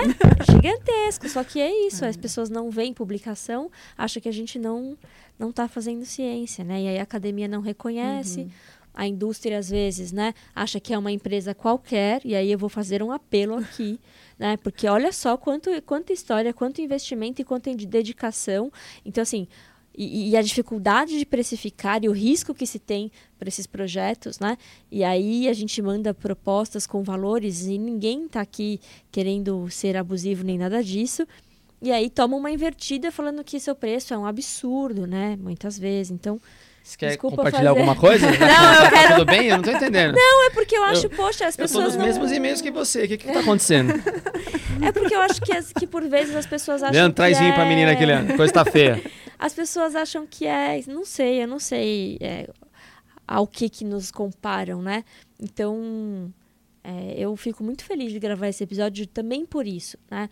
Para que as pessoas entendam o que está por trás da liquinoflora, né? De tudo que se é, de onde é que se veio, da dedicação. Não é à toa que é de referência, né? Não é, porque tem uma trajetória mas, mas... e tem um preço. E não é de repente, né, Maia? É, é, é, uma construção, né? Acho que é, é muito como a Spectra também. É, é uma base muito sólida. É. Não é, de repente tenho HPLC, toma, tô dentro da. Exato. Não, não é, é uma Exato. construção. É. A gente estava lá construindo conhecimento, Exato, né? é. Para consolidar. Exato. E por isso que hoje, muitas vezes, é rápido. Né? Exatamente. Às vezes gente, vocês fazem métodos e, e projetos muito mais rápido do que a própria indústria e com maior qualidade. Por quê? Porque existe essa consolidação. Foi uma dedicação muito grande antes para se chegar agora e você falar não, isso aqui eu consigo resolver assim, assim, assado, né? Então não é padrão, não é protocolo, né? Mas é muito conhecimento por É. trás, né? Eu ia pegar um gancho disso que você falou, tava, que você estava falando da professora Vanderlan, para te perguntar sobre o fato realmente de mulher empreender, inclusive nesse cenário que a gente está falando de 15 anos atrás. Se você acha que hoje é difícil, imagina 15 anos atrás. Como foi, por exemplo, pensando que vocês tinham uma empresa basicamente com três lideranças femininas, num, num, num setor que está numa, numa área que talvez tinha muito de. Ainda tem. É que a gente já agora tem uns números que tem mostrado o, o começo de uma transformação de mais mulheres na indústria farmacêutica, em específico, mais mulheres. é, Estando lá dentro da indústria farmacêutica e não necessariamente como era no passado. Mas como é que foi para vocês? Teve alguma, algum caso, não algum caso, mas você sentiu alguma barreira ou não? Se Como é foi um desafio maior É. do que já é, não é? não, que inclusive, para quem não sabe, a, a, a Thaís também ganhou o prêmio de Mulheres da Ciência recentemente. Quando foi? 2021 ou 2022? 2021. 21, é, foi né? na pandemia, né? Que Foi, Foi. foi ali no ano da pandemia e Isso. tudo mais. Então, assim, representando, mostrando para o, o quanto é importante, né? No sentido da mulher também estar nessa posição. Como é que foi para vocês? 2022, foi ano 22? passado. Eu também acho que foi ano 2022. Eu posso pegar aqui para confirmar. Já, já tô pulando o ano, foi, já foi ano passado.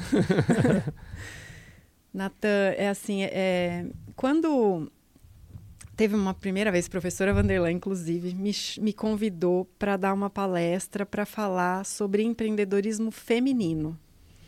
Ela tocou no ponto da mulher. Foi a primeira vez. E aí eu falei, gente, o que, que eu vou falar, sabe? Porque eu me sinto uma pessoa extremamente privilegiada pela família que eu fui criada, que era uma família que, meu, você vai ser o que você quiser. Aham. Independente se é homem, se é mulher, você, você vai ser o que você quiser. Ah, é porque não pode ser assim, minha mãe? Pode sim. Ela vai do jeito que ela quer. né? Então, eu, eu não me sentia num- numa posição inferiorizada em relação a um homem, em momento algum. Mas aí a, a Vanderla me veio com esse desafio e eu comecei a estudar, comecei a ler um monte de coisa para entender. Eu falei, gente, realmente. E aí você começa a Aí ouvir. vol- e aí você volta, né?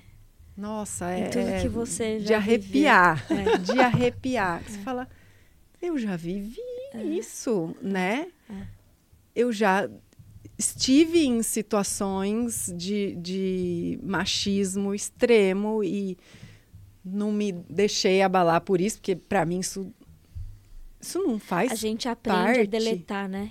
Assim, É. a gente Não, ignora pra sobreviver. eu acho que é uma Exato, questão de exato. sobrevivência. E na época você nem sentia isso, porque para você, acho que era condicionado de, tipo, como você falou, nesse Não, contexto é inicial, criar- você vai seguindo, Você né? vai É, seguindo, não. mas aí depois você percebe que muitas vezes você foi chamada de nossa, como ela é brava, tá de TPM. Putz, é você não verdade. fala isso para um homem, né? É verdade. Fala, nossa, não, essa daí, nossa, deve ter brigado com o marido. E você pa- ou você passa de muito boazinha, ah, tá dando mole, É, Uhum. né? Gente. Ou você só conseguiu chegar porque você é bonita. é, um rostinho bonito, É. por isso que chega. É, e, e aí você começa a, a- E a hora que a ficha cai, dói. né? dói. Que você fala assim, nossa, eu tive numa reunião, levei o estagiário comigo e a pessoa, o cara na reunião não falava comigo. Ah, já aconteceu isso comigo, Maria. Já. Direto. Da pessoa só olhar pra mim pra falar, sabe? Já aconteceu várias vezes. E assim, né? Nós somos mulheres privilegiadas pelos homens que a gente tem ao lado que percebem isso, que entendem isso. Porque é, é, é muito. Gente, precisa acabar isso. Pelo... Exato. Não, e o pior é que no nosso caso, quem decide é ela, as coisas. Não sou eu, é, é ela. Eles pegam- falam pra ele, fala assim, então, deixa agora ela. É ela que vai falar, porque... Quem decide as coisas falou, vocês têm que convencer ela, não é a mim, sabe? É engraçado.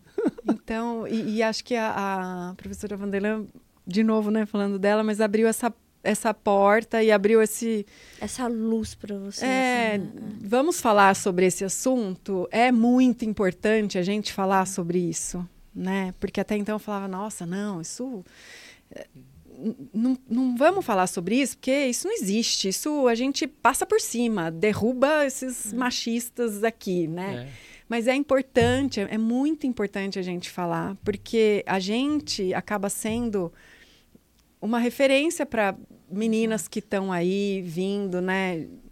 Meninas que até falam, ai, não, não vou prestar uma faculdade. Ainda tem isso, ainda tem esse tipo de coisa. De mulheres que acham que se elas engravidam, elas vão perder o emprego, ou elas vão ser diminuídas. Né? A gente precisa falar sobre isso e é, e é muito O importante. público dessa palestra que você deu a primeira vez, assim, era o quê? Era a universidade? Era... Era, foi lá na Unesp, foi um evento junto com a, com a ACS, Uhum, sei, sei.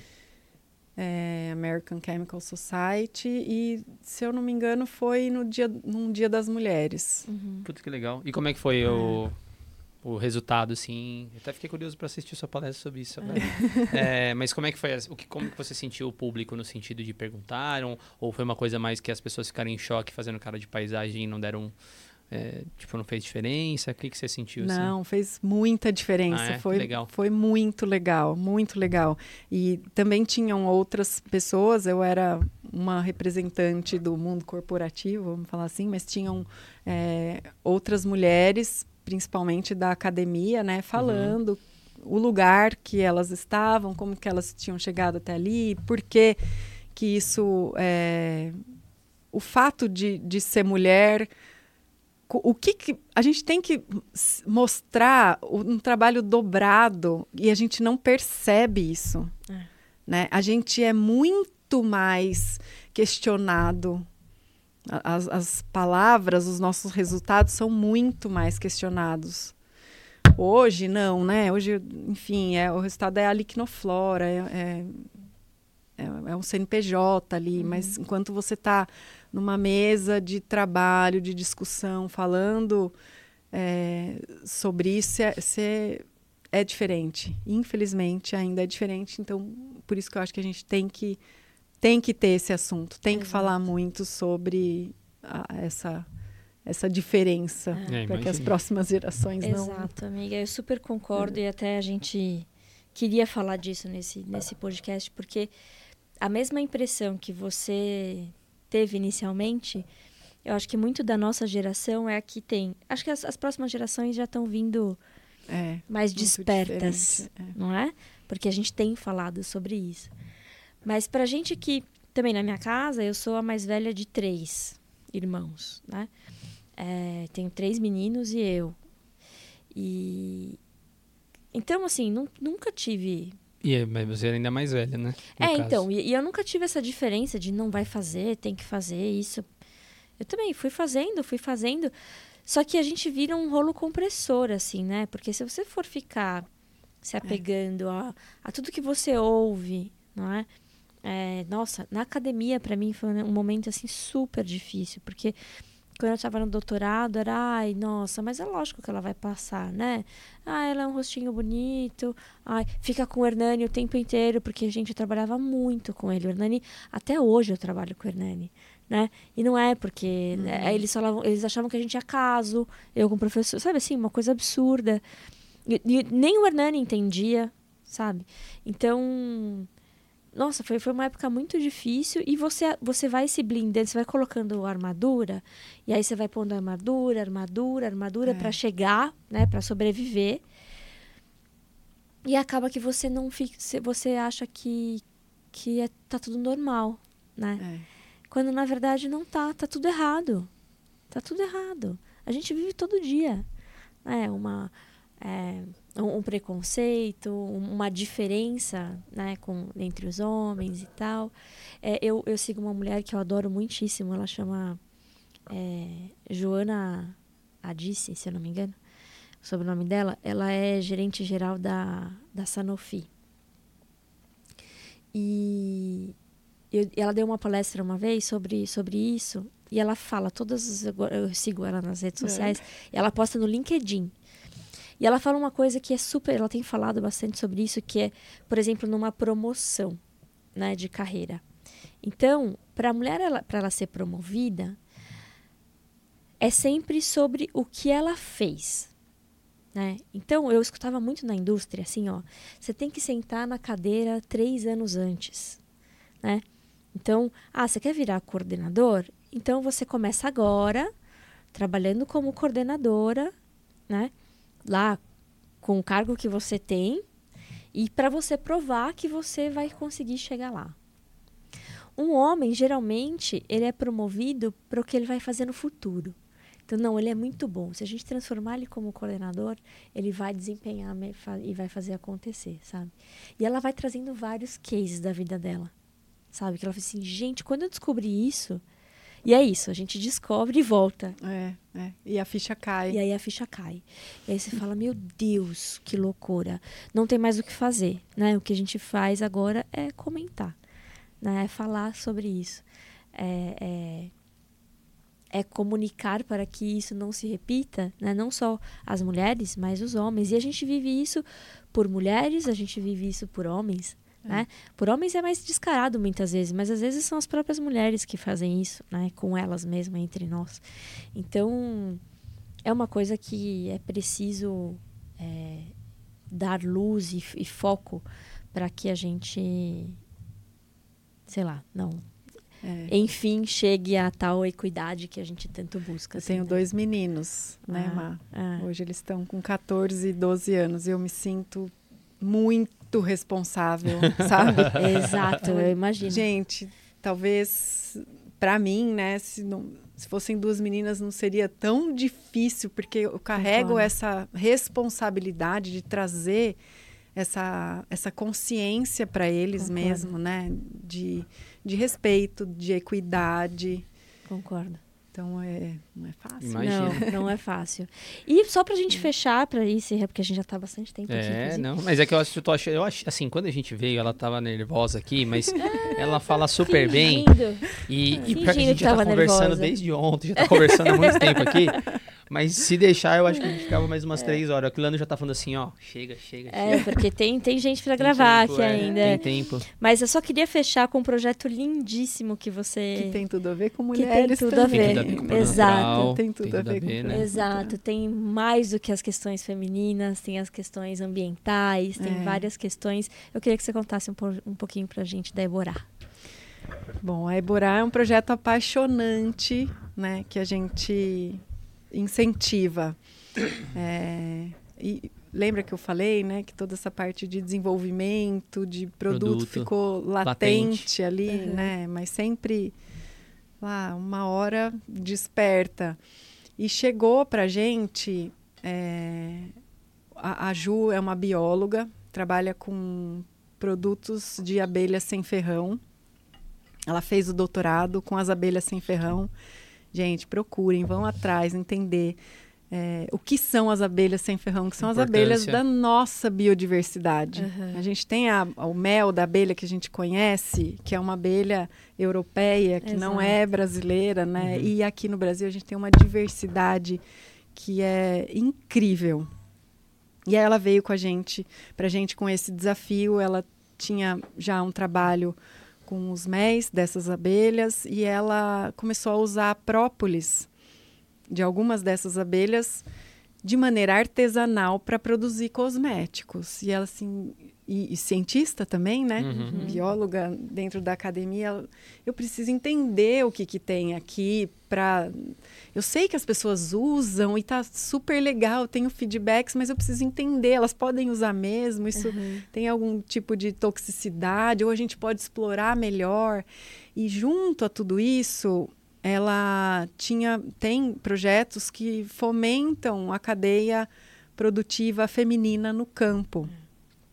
Porque criar abelhas sem ferrão é, é um, um um processo que você pode fazer paralelo a outras atividades uhum. no campo. Então, a mulher no campo ela pode trabalhar com a lavoura, ela pode trabalhar né, com os animais, ela pode cuidar da casa Sim. e ela pode ter as abelhas, as abelhas ali como uma outra fonte de renda. Isso é muito encantador. E, e, e, toda a questão ambiental que isso traz. Enfim, aí ela veio com, com, essa, com esse desafio e a gente abraçou a causa, entrou, mergulhamos aí de, de cabeça no projeto. É, hoje a gente estuda com ela essas própolis, a constituição química dessas própolis são algumas própolis de algumas espécies de abelhas no Brasil todo. É, eu ia perguntar isso, era aqui da região ou se era Brasil No inteiro? Brasil todo. É, o mel também, né, dessas, dessas abelhas, a cera, pólen, e tentando transformar isso e agregar mais valor à uhum. colmeia, para no final das contas impactar a cadeia produtiva como um todo. Uhum. Então a gente tem desenvolvido já já tem a Iborá já lançou uma linha de cosméticos naturais, shampoos sólidos, condicionadores em barra, uma máscara para o cabelo. Tudo, tudo com foco no mel, na produção da tudo, tudo, legal. tudo sim. É, e a gente vem com um desenvolvimento aí para cosméticos de classe 2, talvez fotoprotetor, né, produtos infantis. E até aí vem, né, no coração, bate aquela vontade de ir para a área farmacêutica, porque são produtos extremamente interessantes. E que, obviamente, trazem um monte de desafio. Sim, porque sim, quando sim. a gente fala de planta, a gente está trabalhando com a química de uma espécie vegetal, daquele DNA que vai produzir, né, que tem aquelas rotas metabólicas, tudo bem, tem ciclo circadiano, sazonal, uhum. Né, tem todos os, os, fatores ali, mas a hora que a gente fala das abelhas, elas vão pastar numa infinidade ali uhum. de Nossa, plantas e vão trazer os constituintes daquelas plantas, vão transformar aquilo na própolis, vão transformar aquilo no mel. mel.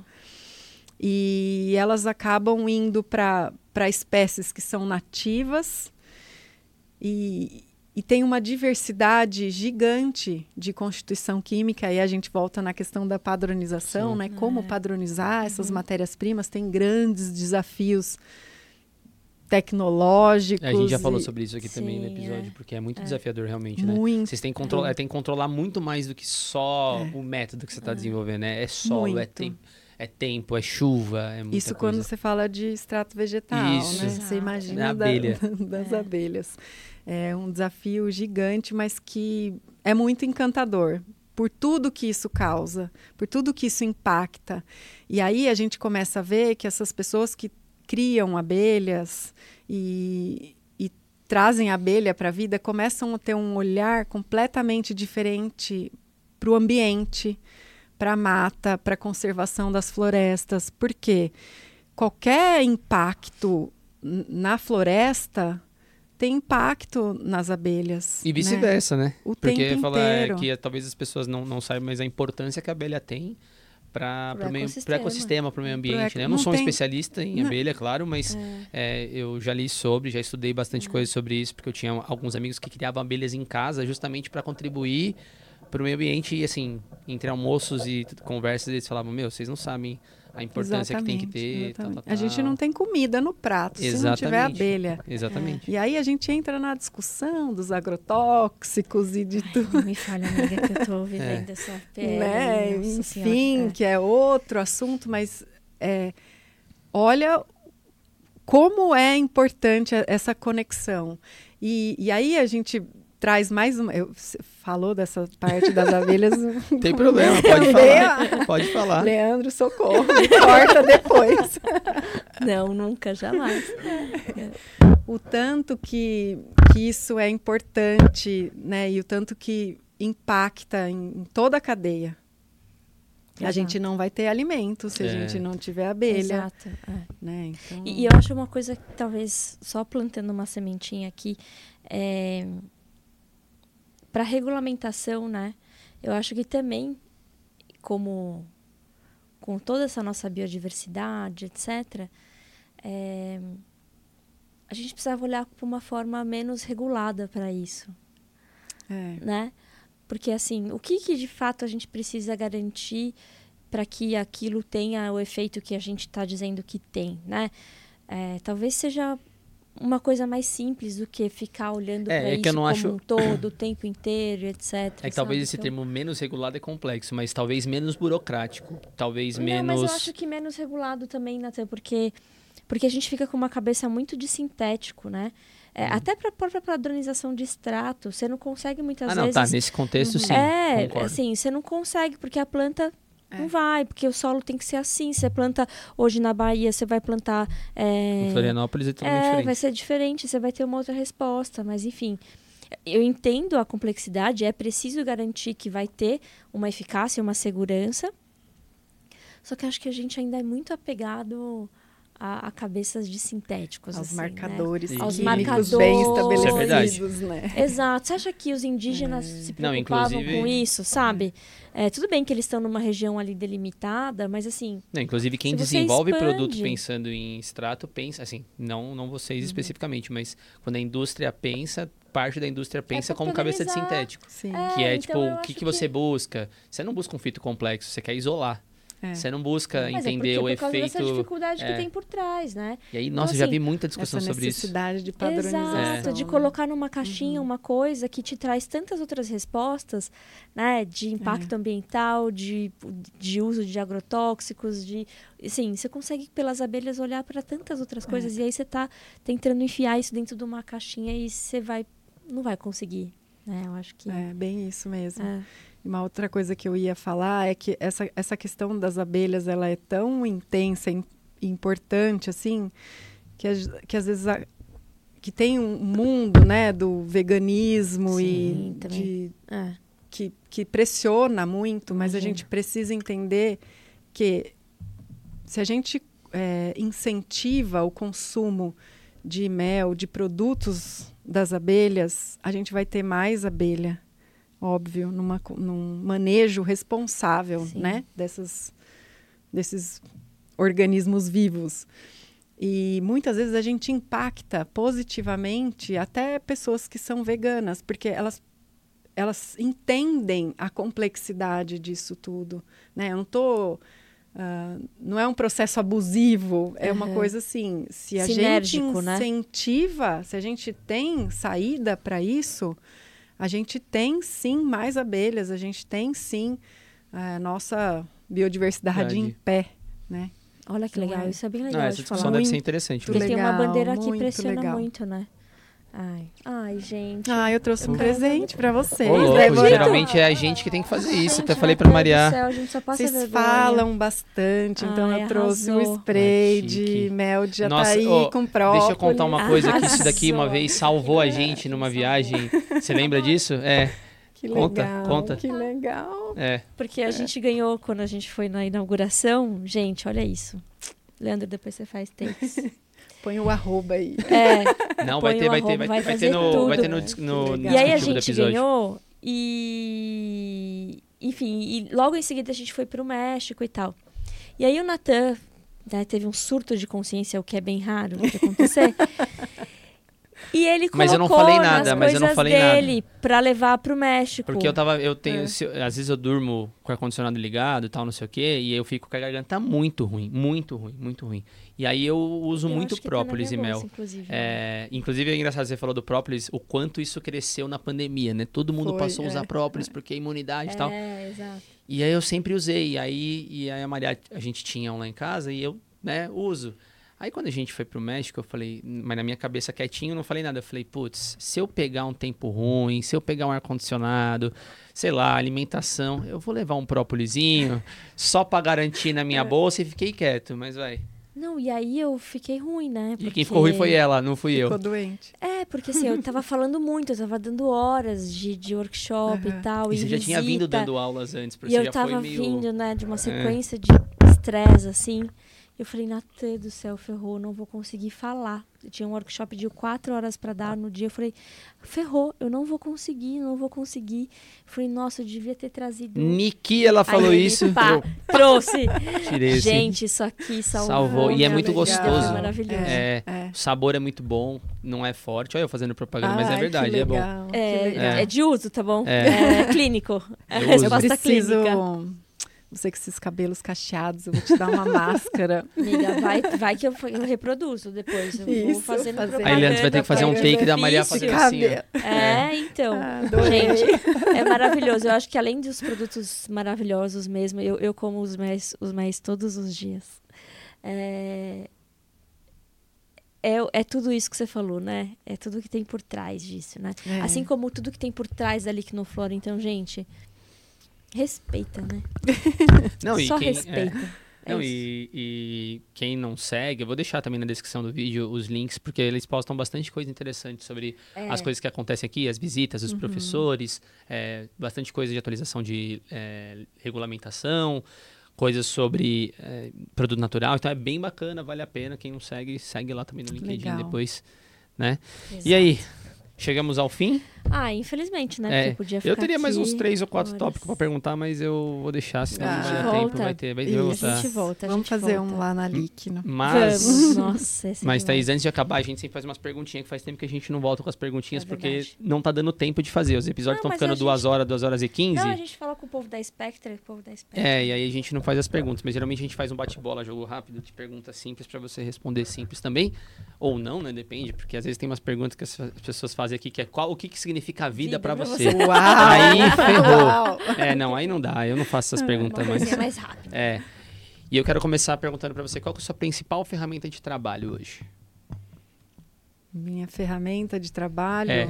Pode ser qualquer coisa. Tem gente que já falou Word, tem gente que já falou celular, tem gente que já falou Cérebro. cérebro, tem gente que já falou pessoa. Nossa, eu, é, eu pensei na fala. perfeito. Eu pensei perfeito. na fala. É por isso que precisa disso aqui, gente. é isso, a gente fica falando, É, falando, tem é. que dar cuidado. É verdade. Acho que depois da pandemia, né, o que tem mais sentido, necessidade é, é dessa conexão com as pessoas mesmo, olho no olho, né? Faz tanta diferença. E eu falo, as pessoas ali, aqui dentro mesmo. Então, uso muito computador, né? E-mail, WhatsApp, É, tem gente que fala muito. Outlook. Tem gente que já falou Outlook mas- também. O que eu mais gostaria era fala. me dedicar mais a- Arrasou, ao contato humano mesmo, a fala. Exato. Ó, cuidado com as suas de é isso ou é aquilo, porque você não vai botar Eu ela vou numas pôr. enrascadas, não. Ah Eu lá. vou pôr, mas vai, Ai, ser, vai, ser, vai ser muito boazinha. Espero que você fale Jundiaí ou Ribeirão Preto. Vai. Eu acho que espero que seja essa. Não, não. Eu queria, que, eu queria que, que você me falasse qual que é a sua abelha predileta. Minha abelha predileta, ai que delícia, essa é fácil. É? É Amanda Saia. Nossa, nunca ouvi falar. Olha, nem Manda sei saia. é. Manda É sair. uma melipona. Hum, Jesus do céu. Ó, Leandro, olha o que você vai ter que buscar pra colocar aqui embaixo, ó. vai. Eu Melipona. posso mandar foto, É. vídeo dela, tudo que vocês quiserem. Tá bom.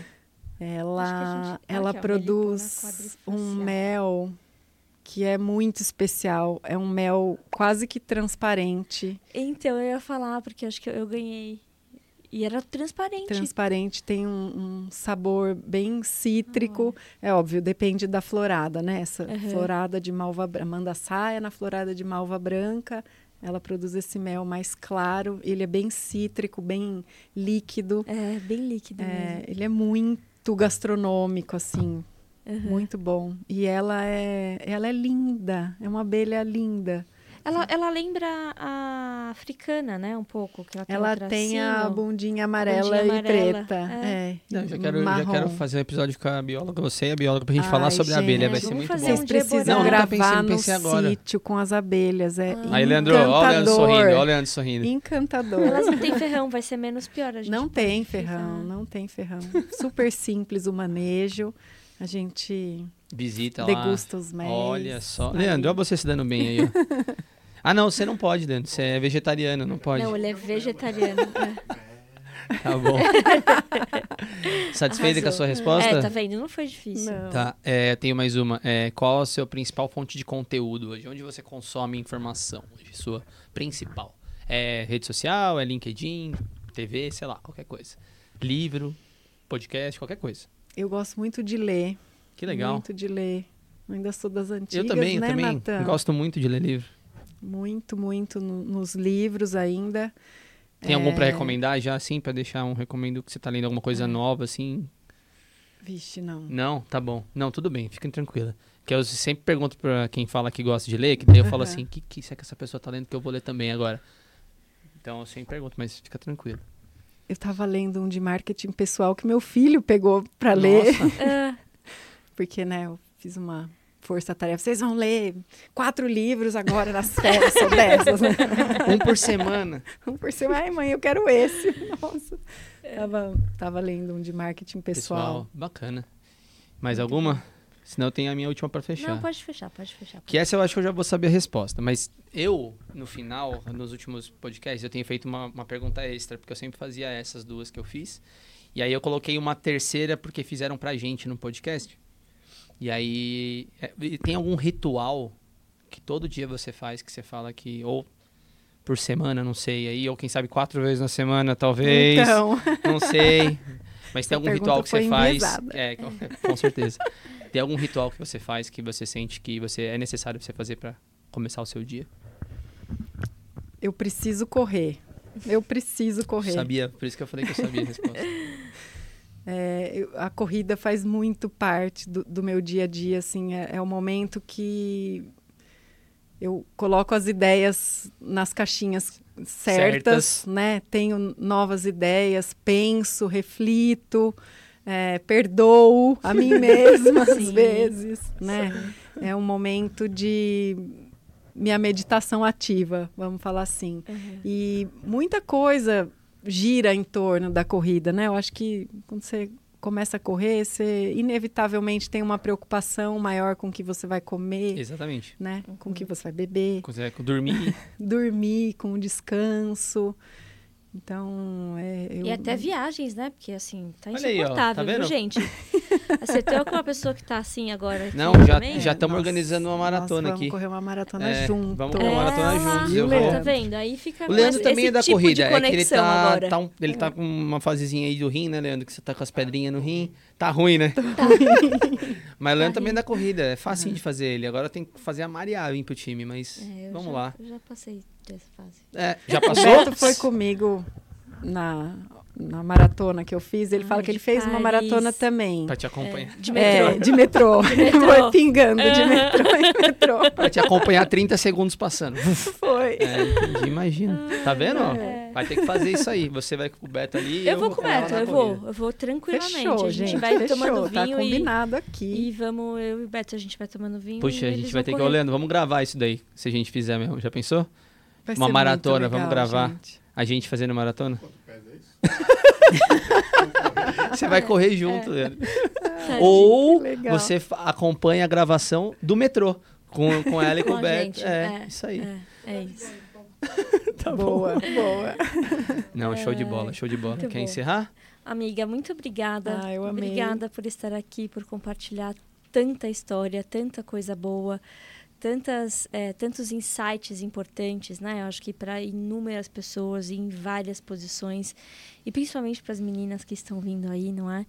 É, estejam despertas, atentas. É lógico que vocês vão fazer o que vocês quiserem fazer, só que É. pode ser mais leve, né? Do que do que o que a gente viveu, né? É, e parabéns, parabéns pela LIC, não é muito orgulho mesmo, eu fico muito orgulhosa de ver a estrutura que vocês têm hoje, com, as, com os serviços que vocês prestam de excelência ainda.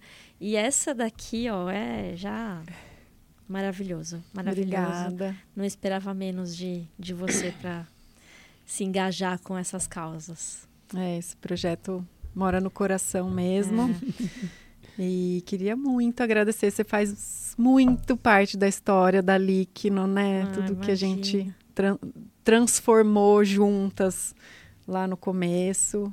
É, e, ai, é tão bom estar tá, tá perto de quem a gente confia, de quem a gente admira, né? Eu Acho que isso faz toda a diferença na, na vida da gente. Com mesmo. certeza, exato, exato, exato. É muita alegria. Não, é, eu mesmo. também quero agradecer bastante, Muita porque é um emoção. prazer. Como eu falei pra você, a gente queria muito ter feito esse episódio nos 10 episódios iniciais, porque os 10 primeiros episódios, e o projeto era só 10 episódios. E aí a gente queria trazer as pessoas mais, é, que a gente tinha um maior apreço, mais significativa, assim, que a gente sabia que ia ser um conteúdo que é diferencial pra quem tá vendo. E conseguimos fazer ele agora. Então, assim, pra mim é uma satisfação muito grande, satisfação poder te entrevistar. Não é nem uma entrevista, mas é um bate-papo. Poder ter você aqui, combinar, ter agenda e a gente conversar junto e discutir é, coisas do setor, trocar experiência, porque, gente, 15 anos, a gente tá É. começando agora, 5 aninhos, eu até tava brincando aqui inicialmente. A gente acabou de passar o Vale da Morte dos 5 anos, porque no Brasil as empresas não duram tudo isso. E vocês, assim, puta experiência, exemplo pra gente. Então, é, eu fico muito feliz e muito grato de poder ter você aqui, trocar, assim, de igual com você, você super solista, trocar muita ideia com a gente, responder o WhatsApp, porque eu sei que a sua agenda também é bem conturbada. Então, eu fico muito feliz porque o episódio ficou muito bom.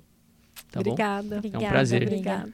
Ó, então não se esqueça se vocês. Ah, Ah, não, calma, calma. deixa, Eu deixa vou os falar, eu vou falar, eu vou falar. É, eu vou tomar a liberdade de falar os seus contatos, se tiver outros também, mas só procurar lá no LinkedIn e no Instagram, arroba Liquinoflora e arroba Eborá também, né? É, a gente vai pôr porque. E a gente vai pôr na escreve- descrição do, do, do episódio, então quem quiser cli- conhecer mais, lá. só clicar e, favor. siga, é, e seguir. Instagram, LinkedIn. Quer? Curta, compartilhe. Comente. inscreva no Comente. Se inscreva no canal. Isso. E, ó, pra vocês também, não se esqueça, se inscreve lá no nosso canal, tanto no YouTube, quanto no Instagram, quanto no LinkedIn, quanto no Spotify, quanto na Amazon, certo? Procura ou Pastelaria. Podcast ou Spectra Soluções, Soluções Científicas. A gente compartilha bastante coisa do que a gente fala aqui, compartilha nos bastidores também. Então, não deixe de se inscrever e aproveitar também na descrição do vídeo. Tem eh, os cursos do Cromatografando, tem o guia de filtros gratuitos para você que quer trabalhar um pouquinho mais com isso, entender um pouquinho melhor. É gratuito, só clicar lá, confere. Tenho certeza que vai transformar o, o, dia a dia de vocês, a prática de vocês dentro do mundo da cromatografia, beleza? Então, mais alguma coisa que eu esqueci? Não? Não, acho que é Agradecemos. só- Então, como é o. Pasteur dizia, que o acaso favoreça as mentes preparadas e que, com certeza, uma das Certeza. informações que a gente falou aqui é o Certeza. acaso que vocês estão esperando. Até o próximo episódio. Tchau! Tchau. Arrasou, arrasou.